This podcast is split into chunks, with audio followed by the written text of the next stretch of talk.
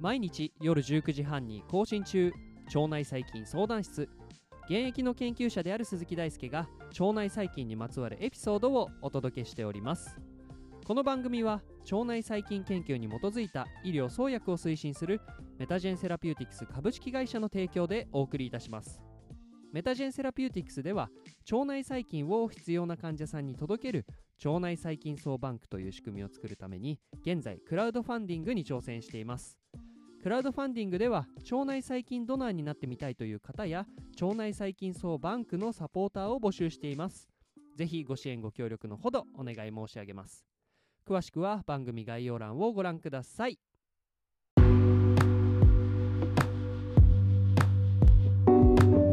ということで、えー今回はエピソード265主導点の基礎も、えー最終回となりました。今回はですねシーケンシングによる種同定の限界点というお話をしていきたいと思います。今週はですね、まあ、種同定の基礎ということで、まあ、種同定に必要な知識として、まあ、配列決定であったりとかあるいはですねえー相同性検索そしてデータベースのお話をしてからより応用的なお話として 16S リボソーマル遺伝子のえアンプリコンシーケンシングそしてショットガンメタゲノムシーケンシングを通した、えー腸内細菌層などの、えー種の同定についてのお話をしてきました、まあ、これらのお話はいわば、えー技術の可能性といいますか、えー近年できるようになってきた、まあ、腸内細菌層を明らかにする、えーそんな技術たちです。まあそんなですね、え主導点に使われるシーケンシングの技術ですが今回はあえて限界点について触れることによって、まあ、今後ですねどういうふうにこれらの技術が、えー改善されていくのかそんなところに目を向けたお話をしていこうと思っております。ということでですね、まあ、自分なりにこの主導点の現段階での限界点について考えてみたんですけれど、まあ、大きく分けて3つの限界点というものを考えました。まず1点目は、え DNA 抽出からシーケンシングという、えどうしてもその実験的な操作によって生じてしまうエラーというものがあるというところ。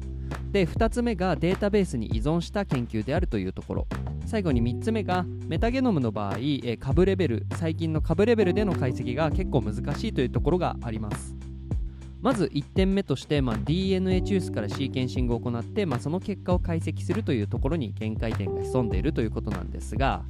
そもそもシーケンシングというものはどういうことをしているかと言いますと目の前にあるサンプル中に含まれている DNA を抽出して、まあ、きれいにしたりしてライブラリー調整をしてから、まあ、それをシーケンシング配列決定して、まあ、その結果を見るということをやっていると思うんですが、まあ、この一番最初にやるべき工程というのは DNA を抽出してくるというところだと思います。まあ、そういう意味でですね、まあ、これらの解析の発端となっているというか視点となるのは DNA という物質になります。まあ、こういうその物質的なシグナルをマーカーにしていて、まあ、それをベースコールして、えー配列情報に変換してデジタルで解析をするということになるんですがそもそも、えー前回お話ししたようにそのアバンダンスが少ない、えーつまりその細菌層全体においてその存在量が少ないような細菌ですとそもそもその DNA サンプルとして、えー量が不十分になってしまうということがあるので、えどうしても、え細菌存在量の少ないような細菌についてはですね解析が、結構、解像度として高めるのが難しいという問題があったりします。あるいはですね、まあ、この DNA 抽出、そして、えシーケンシングを行うという、まあ、この実験的な流れですね、えこれを行う、研究者、あるいは機関によって、まあ、その癖であったりとか、あるいはその機械の性質であったりとか、まあ、そういうものの影響を受けて、仮に同じサンプルを抽出してシーケンシングしたとしても、結果がですね、まあ、異なってきてしまうという場合があります。まあ、そういう意味でメタアナリシスなどでは、えーそのサンプルの、えー取られた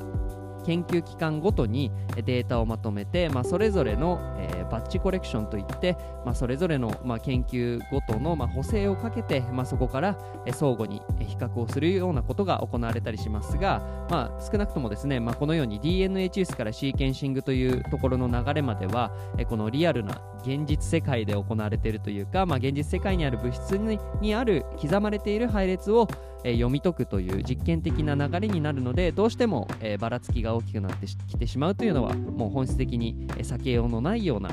えー問題というか課題になりますね。で2つ目の、え課題というか限界点としてはどうしてもこの研究っていうのはデータベースに依存しているということがあります。そもそもですね、まあ、この地球上に存在すると推定されている細菌は私たちが知っているもう何倍も何十倍も何百倍も多いというふうに考えられているので、えー、そもそも、えー、見ることができる細菌っていうのがとっても限られています。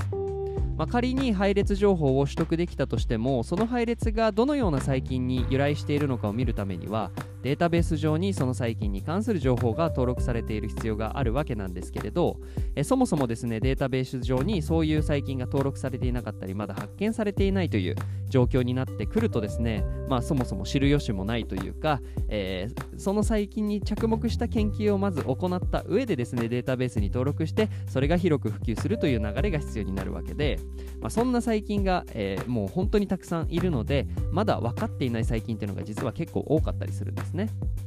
まあ、もちろん人腸内細菌とか、まあ、人に関係するサンプルっていうのはかなり集められてきていてよく分かっている部分も多いんですが一方で例えば自然環境に目を向けてみた時に例えば、え海洋ゲノムであったりとかあるいは、え土壌環境であったりとか、え環境サンプルに由来している、まあ、細菌ですね、まあ、そういうものについてはまだまだアノテーションがつけるのが難しい細菌もたくさんいてまだまだ分かっていないことがたくさんあります。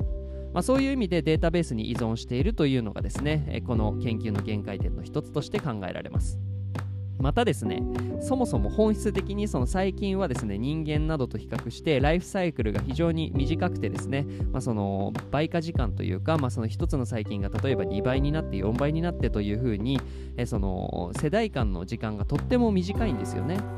そうなると例えばその世代間でその DNA 変異された、D、途中で変異が入ってそれがまた次の世代に引き継がれてというサイクルがより早く起こりやすくなるわけなので、まあ、人のように世代時間が例えば現在だとま数十年という単位で行われている生物と比較して進化のスピードがより速くなります。ってなると例えばその現在ではデータベースに登録されているある細菌であったとしてもそこから派生して別の系統に行く細菌などもえこの現在進行形で、えー、発生していると思われますのでそういう意味でもデータベースが、えー、更新されていく常に更新されていく必要があるし常に更新したとしても、えー、現実世界におけるその進化のスピードには、えどうしても、えタイムラグが生じてしまうというのもこれは構造的にしょうがない問題だと思います。で最後に挙げるのが、えメタゲノムの場合株レベルでの解析が結構難しいという点ですね。まあ、株レベルの比較となると、まあ、そのマーカー遺伝子だけではなくて持っている他の遺伝子機能の有無なんかについて比較する必要があると思うんですが例えばこの場合にですね相対存在量が存在量が少ないような細菌について着目するとなるとそもそもシーケンシングされたリードの数が、まあ、その他の多い細菌と比較して、まあ、極端に少なくなってくるので、え、そもそも、えーえー、比較が難しいということになって、まあ、その株レベルでの解析が難しくなったりします。まあ、これはですねシーケンシングの、えー、段階で、まあ、読む量リードを、えー、生成する量をより増やして、まあ、そのサンプリングデプスって言ったりするんですけれどその読む深さをどんどん深めていけば、えー、見れるところもあると思うんですが現段階ではそのデプスを深めるっていうのは結構そのコストが高くなったりするので網羅的にいろいろなサンプルについての解析を行う場合には現段階ではコストが高くてなかなかできる研究が限られてくるというものがあります。まあ、ということで、えー、今回はですね DNA チュースからシーケンシングまでの間に、えー、まず課題、えー、限界点があるということと、まあ、データベースに依存しているという意味で限界点があるそしてメタゲノムの場合株レベルでの解析が難しいというところが、え課題点として挙げました。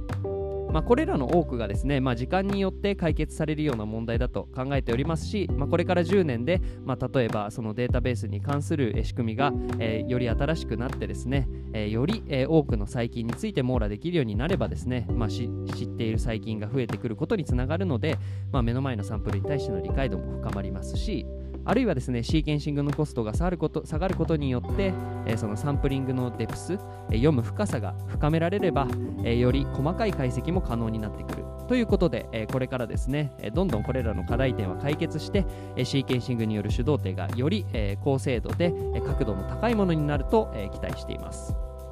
ということで、えいかがでしたでしょうか、え今週そして先週はですね配列決定そして主導点の基礎として、えちょっと、えお勉強チックな、え基礎的なお話を、え連続でお話ししてきました。まあ、今後ですね、えー腸内細菌に関する研究をお話しする際には、えーこれらの要素技術は必ず出てきますので、えーもしわからなくなったら、えこれらの放送に立ち返ってみるとより理解度が深まるんじゃないかなと思います。腸内細菌相談室では番組に対する感想や質問リクエストを募集しています。Twitter や Instagram、Apple Podcast や Spotify からいつでもご連絡ください。この番組はメタジェンセラピューティクス株式会社の提供でお送りいたしました。それではまた明日お会いしましょう。バイバーイ。